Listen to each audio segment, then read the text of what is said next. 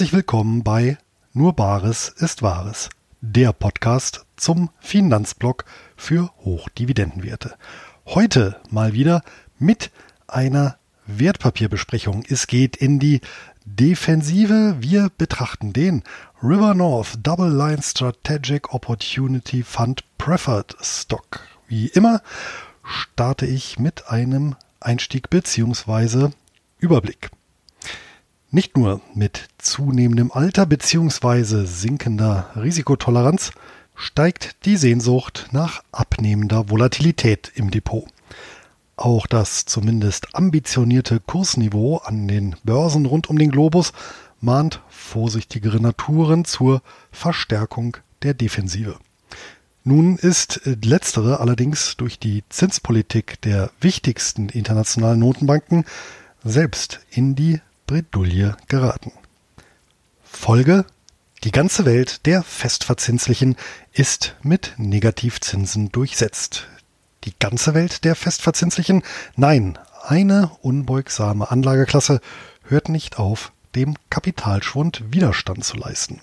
Die Rede ist von Shares. Insbesondere in ihrer gedeckten Variante weist die in Nordamerika populäre Wertpapiergattung ein aus defensiver Sicht interessantes Rendite-Risikoprofil auf.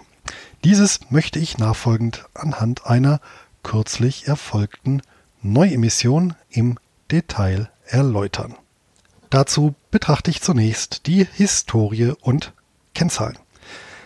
Beim River North Double Line Strategic Opportunity Fund handelt es sich um einen sogenannten Closed-End Fund, CEF, also einen börsengehandelten Investmentfonds nach US-amerikanischem Recht.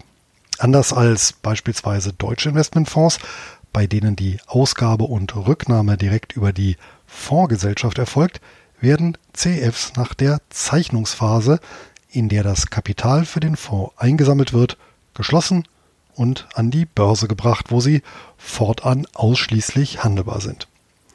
Während hierzulande der Kurs eines Fondsanteils mindestens einmal am Tag anhand des anteiligen verwalteten Vermögens durch die Fondsgesellschaft ermittelt wird, richtet sich der Anteilspreis bei CFs allein nach Angebot und Nachfrage.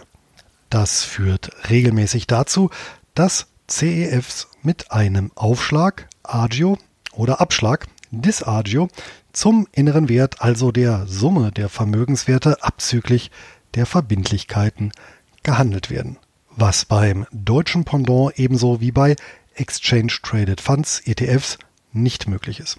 Ausführlich habe ich den Markt für CFs in einem früheren Blogbeitrag besprochen. Das Management eines CFs stellt meist der Initiator, in der Regel eine Finanzinstitution wie beispielsweise eine Bank oder Kapitalanlagegesellschaft. Beim hier zugrunde liegenden Wertpapier handelt es sich just um einen solchen CF, wenngleich er eine Besonderheit aufweist. Aufgelegt und betreut wurde bzw. wird er von gleich zwei Gesellschaften, nämlich der namensgebenden River North, gegründet im Jahr 2000 und sesshaft in Chicago, sowie Double Line mit Sitz in Los Angeles. Während sich River North als Nischenspezialist aufgestellt hat, fährt Double Line mit seinem Fondsportfolio einen breiteren Ansatz. Imitiert wurde das Gemeinschaftsprospekt im September 2016. Der River North Double Line Strategic Opportunity Fund ist an der New York Stock Exchange unter dem Kürzel OPP handelbar. Derzeit sind knapp 13,4 Millionen Anteile im Umlauf was beim derzeitigen Marktpreis von 13,72 US-Dollar einer Marktkapitalisierung von etwa 184 Millionen US-Dollar entspricht. Das verwaltete Nettovermögen beläuft sich hingegen auf gut 200 Millionen US-Dollar oder knapp 15 Dollar je Anteil. Der CF wird aktuell also mit einem Disagio von über 8% gehandelt. Wie bei der Wertpapiergattung üblich, hat der Fonds im überschaubaren Rahmen Fremd- bzw. Mezzaninkapital aufgenommen. Zu letzterem zählen die Preferred Shares. Dazu später mehr. Das gemeinsam gemanagte Portfolio umfasst ca. 250 Positionen und lässt sich grob in drei Segmente unterteilen. Mit etwa 60 Prozent stellen hypothekarisch besicherte Anleihen den Löwenanteil. Diese werden überwiegend von spezialisierten Finanzinstituten emittiert, die sich damit selbst refinanzieren. Die bekanntesten Branchenvertreter sind Fannie Mae, Freddie Mac und Ginnie Mae. Das Triumphirat habe ich an anderer Stelle ausführlich vorgestellt. Die verbleibenden 40 Prozent teilen sich zum einen auf Firmenkredite, Unternehmens- und Wandelanleihen sowie andere CFs inklusive Business Development Companies BDCs auf. Die wesentlichen Eckpunkte lassen sich in einem laufend aktualisierten Datenblatt nachverfolgen. In Summe ist das Portfolio des River North Double Line Strategic Opportunity Fund zu 100% in US-amerikanischen Wertpapieren angelegt und klar zahlungsstromorientiert. Will heißen, der CF richtet sich gezielt an Einkommensinvestoren, bei denen hohe Ausschüttungen im Fokus stehen. Das spiegelt nicht zuletzt die Dividende wider, die mit 0,18 US-Dollar je Anteil und Monat üppig ausfällt. Ferner liegt es in der Natur der Sache, dass ein aus Fonds, Beteiligungsgesellschaften, Hochzinspapieren und Hypothekenanleihen zusammengesetztes und leicht gehebeltes Portfolio deutlich im Wert schwanken kann. Investoren, die es kalkulierbarer lieben, können statt zum Common Share, also der Stammaktie des Fonds, zum Preferred Share desselben greifen. Diesen wollen wir uns nachfolgend genauer anschauen. Betrachten wir also die Kondition und Besteuerung des Papiers.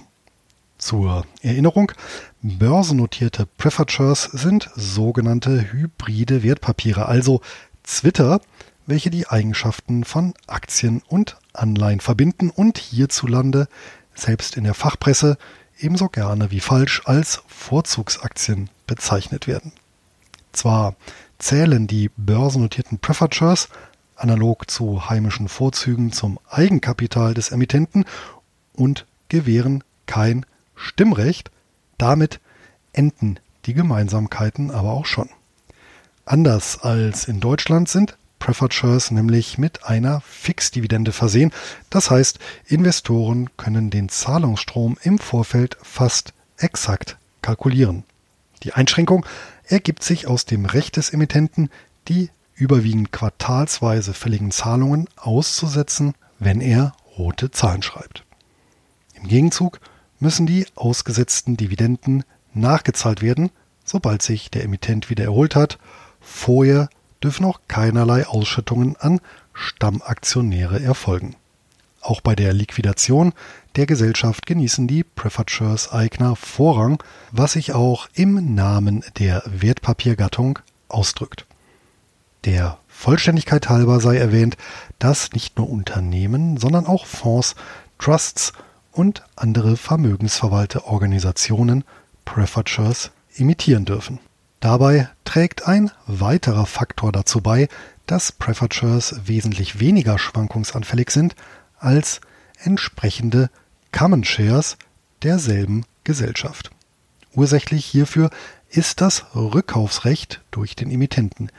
Diese Option kann ab einem definierten Stichtag, dem sogenannten Call Date, ausgeübt werden, muss es aber nicht. Die meisten Shares laufen endlos, sofern die Rückkaufsoption nicht gezogen wird. Einige wenige Papiere verfügen über einen Fälligkeitstermin oder Maturity Date. Ein und dieselbe Gesellschaft kann durchaus mehrere unterschiedliche Shares, sogenannte Serien, ausgeben, die zur Unterscheidung mit jeweils unterschiedlichen Buchstaben gekennzeichnet werden. Siehe auch in der Zusammenfassung. Mit den Papieren von Colony Northstar, Spark Energy und dem Gabelli Equity Trust habe ich in der Vergangenheit bereits drei unterschiedliche Vertreter der Wertpapiergattung besprochen. Bisher hat der River North Double Line Strategic Opportunity Fund einen einzigen Preferred Share, die Serie A, ohne feste Laufzeit emittiert. Ausgegeben wurde das Papier am 16. Oktober 2020. Call Date ist der 15. November 2025. Bis dahin kann die Emission also nicht durch den Fonds zurückgekauft werden. Der Emissions- und Rückkaufkurs beträgt 25 US-Dollar.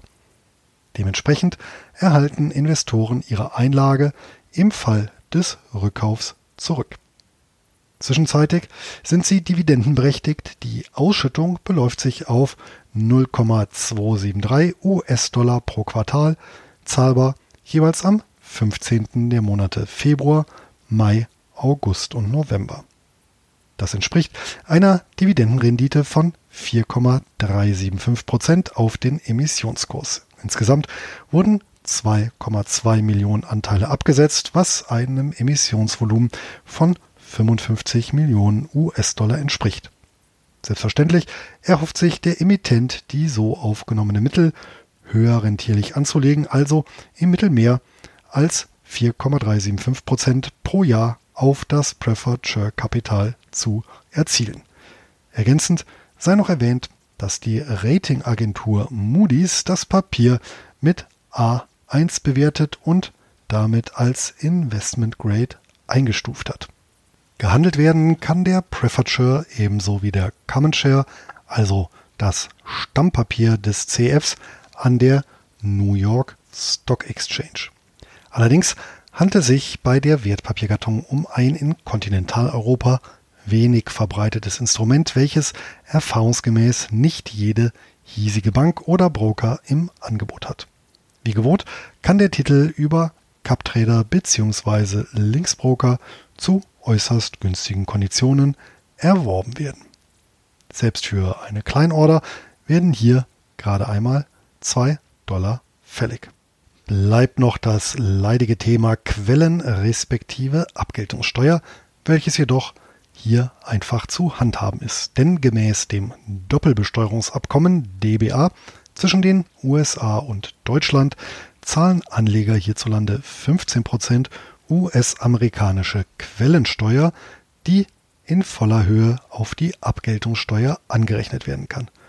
Unter die missglückte MIFID II-Richtlinie fällt der Preferred Share übrigens ebenso wenig wie unter die neue Investmentfondsbesteuerung. Technisch gelten Anteile an CEFs als Aktie, egal ob Common oder Preferred. Bevor es mit den Chancen und äh, Risiken weitergeht, möchte ich kurz unterbrechen, um den Sponsor dieser Podcast-Folge vorzustellen.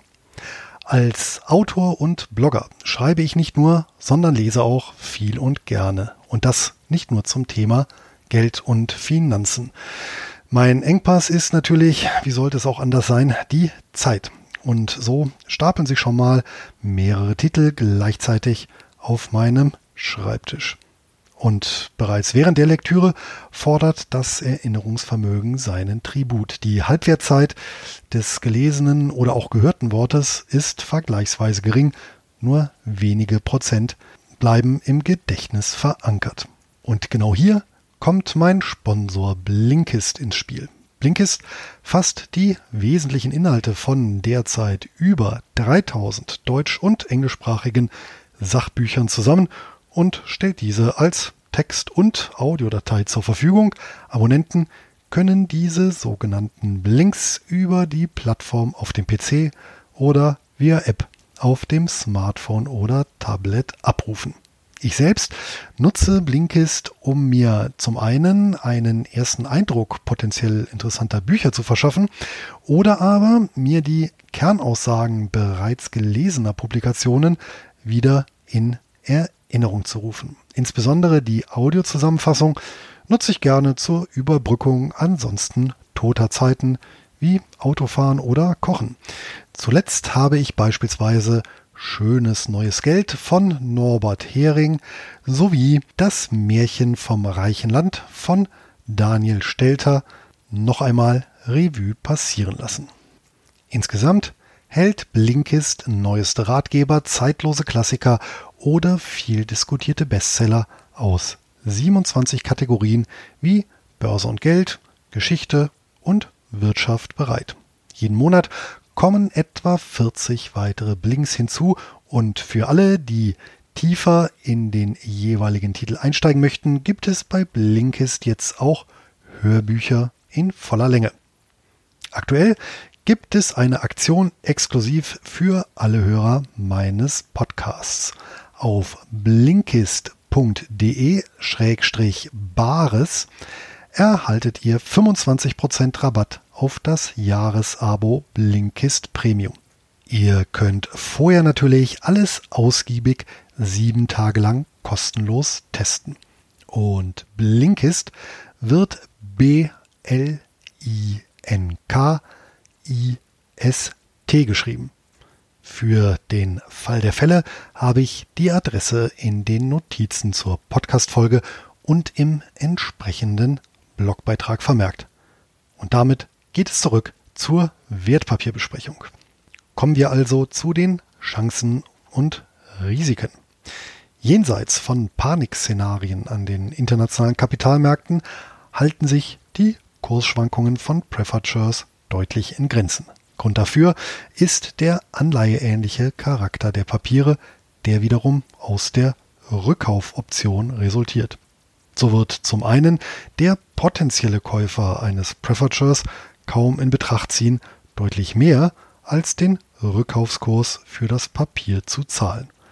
Die Ausübung der Rückkaufsoption würde ihn unmittelbar einen sicheren Verlust in Höhe des Preisaufschlags bescheren. Umgekehrt würde der Halter eines Preferred Shares auch kaum wesentlich weniger als den Rückkaufskurs von einem Käufer verlangen, schließlich könnte er genau diesen im Fall des Rückkaufs vereinnahmen. Erfahrungsgemäß drückt lediglich ein Ereignis den Kurs eines Shares deutlich ins Minus, nämlich Zweifel an der Solvenz des Emittenten. Ein Beispiel hierfür sind die Papiere börsennotierte Immobiliengesellschaften mit Schwerpunkt Hotellerie, die sich von der Frühjahrspanik 2020 zum Teil bis heute nicht haben erholen können. Schlittert ein Unternehmen gar an die Pleite, sind davon nicht nur die Eigner der Kammen, sondern auch die der Shares betroffen, so beispielsweise beim Untergang der Investmentbank Lehman Brothers im Jahr 2008, bei dem beide Gruppen von Kapitalgebern ihre Investition komplett abschreiben durften. Das A-Rating des Instituts war übrigens noch drei Tage vor der Insolvenz durch die Agentur Standard Poor's S&P bestätigt worden. Um die Wahrscheinlichkeit eines solchen Szenarios zu minimieren und sich nicht auf die Einschätzung von Ratingagenturen verlassen zu müssen, hat der Gesetzgeber bei bestimmten Emittenten ein regulatorisches Sicherungsnetz gespannt. Wie alle vermögensverwaltenden Organisationen unterliegen auch CFs dem Investment Company Act of 1940. Das nunmehr über 80 Jahre alte US-amerikanische Bundesgesetz wurde vor allem aufgrund der Erfahrungen im Zuge der großen Depression erlassen. Seinerzeit gingen zahlreiche treuhänderisch tätige Unternehmen wie Fonds und Trusts aufgrund ihrer hohen Verschuldung unter und bescherten ihren Anlegern Totalverluste. Der Investment Company Act of 1940 sieht daher für die betroffenen Organisationen unter anderem feste Relationen von aufgenommenen Schulden sowie dem Preferred Share Volumen zum bilanzierten Vermögen vor. Fremdkapital, wie beispielsweise Anleihen, muss zu jedem Monatsultimo zu mindestens 300 Prozent durch Vermögenswerte gedeckt sein. Mezzaninkapital, wie beispielsweise Shares, zu mindestens 200 Prozent.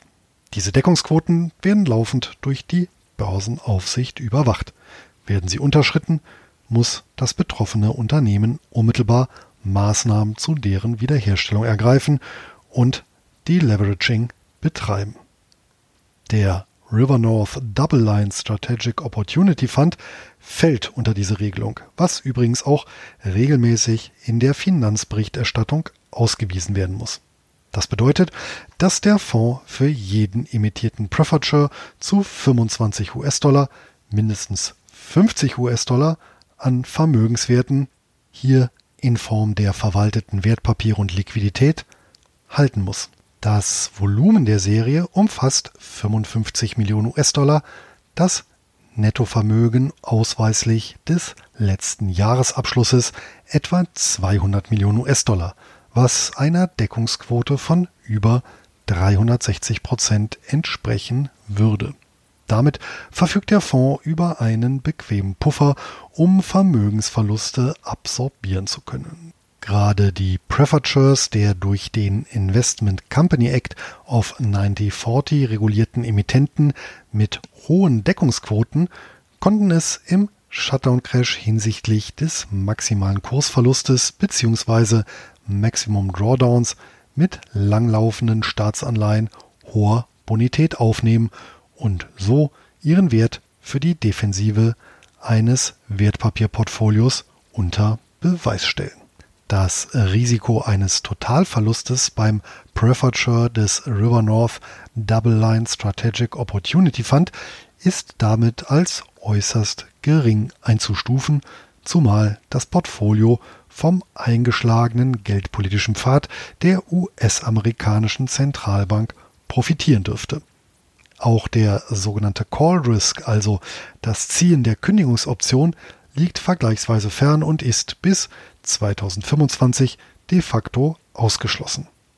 Und selbst zum Call Date muss das Papier keineswegs gekündigt werden, sondern kann durchaus noch viele weitere Jahre umlaufen, wie zahlreiche Preferred anderer Emittenten belegen.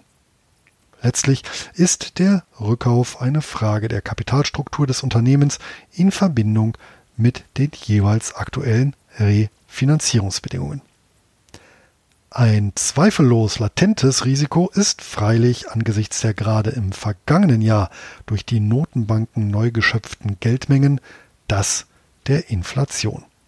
Schließlich nützt die höchste Fixdividende nichts, wenn diese regelmäßig von der Geldentwertungsrate überholt wird.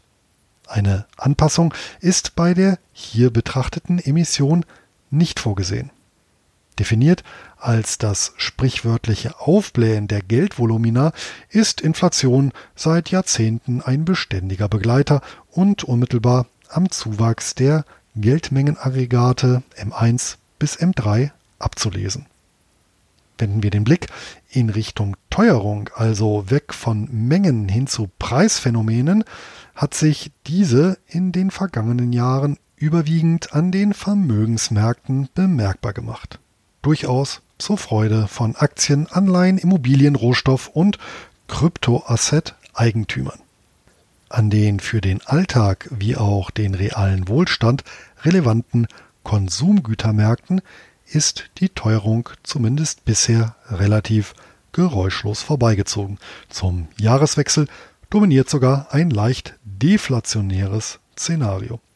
Hier stellt sich die berechtigte Frage, woher der inflationäre Impuls kommen soll, der die Konsumgüterpreise auf breiter Basis steigen lässt. Die globalen Produktionskapazitäten reichen auf absehbare Sicht aus, um jede gewünschte Gütermenge herstellen und zu Abnehmern an jedem Punkt der Welt transportieren zu können. Angebotsengpässe sind in der entwickelten Welt weit und breit nicht sichtbar. Gleichzeitig steigt der Automatisierungsgrad und sinken die Rohstoffkosten, auch an Arbeitskräften und Kapital herrscht beileibe kein Mangel. Allen Unkenrufen zum Trotz halte ich daher das im Konsumgüterpreisniveau ausgedrückte Geldentwertungsrisiko für deutlich überbewertet und eher ein japanisches Szenario für wahrscheinlich. Im Land der aufgehenden Sonne versucht die Zentralbank seit mittlerweile über drei Jahrzehnten vergebens ein laues Inflationslüftchen an den Konsumgütermärkten zu erzeugen.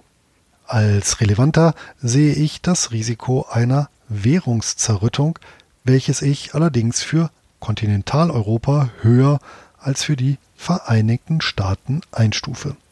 In jedem Fall bietet das Thema ausreichend Stoff für einen eigenen Blogbeitrag.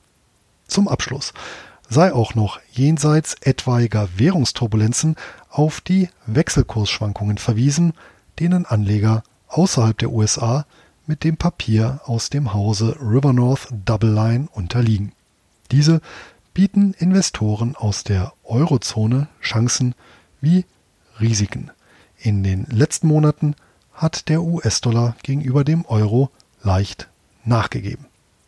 Und damit sind wir bei der Zusammenfassung und den Stammdaten angelangt.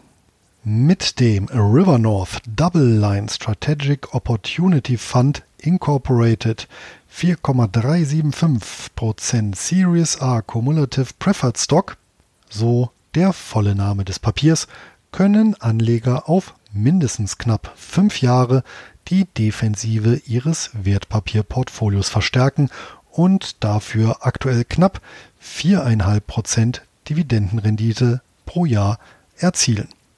Gleichwohl spiegelt der Coupon das zuletzt gesunkene Zinsniveau wider. In den letzten Jahren waren in diesem Segment bzw. in dieser Risikoklasse noch 5%er die Regel. Ich selbst habe mittlerweile meinen defensiven Depotanteil mit ausgewählten kanadischen und US-amerikanischen Preferred bestückt. Neben dem gut kalkulierbaren Zahlungsstrom eignen sich diese einschließlich des hier besprochenen Papiers übrigens auch hervorragend als Basis für Stillhaltergeschäfte, konkret das Schreiben von Put-Optionen. Am Optionshandel interessierten Anlegern biete ich zum Einstieg einen Online-Kurs und zur Vertiefung ein Webinar zum Thema an. Informationen hierfür finden sich unter nur Bares ist Wahres.de Schrägstrich Online-Kurse beziehungsweise nur Bares ist Wahres.de Schrägstrich Webinare. Der Preferature des River North Double Line Strategic Opportunity Fund ist über das Kürzel OPP-A an der New York Stock Exchange handelbar. Aufgrund der vergleichsweise niedrigen Marktkapitalisierung empfehle ich, jede Order zu limitieren. Zudem kann die Schreibweise des Börsenkürzels abhängig von der Bank oder dem Broker leicht variieren. Beliebte Formate sind neben OPP-A beispielsweise OPPPA, OPP.PRA, OPP-PRA oder OPP-A. Gegebenenfalls müssen kauffreudige Investoren ein wenig experimentieren.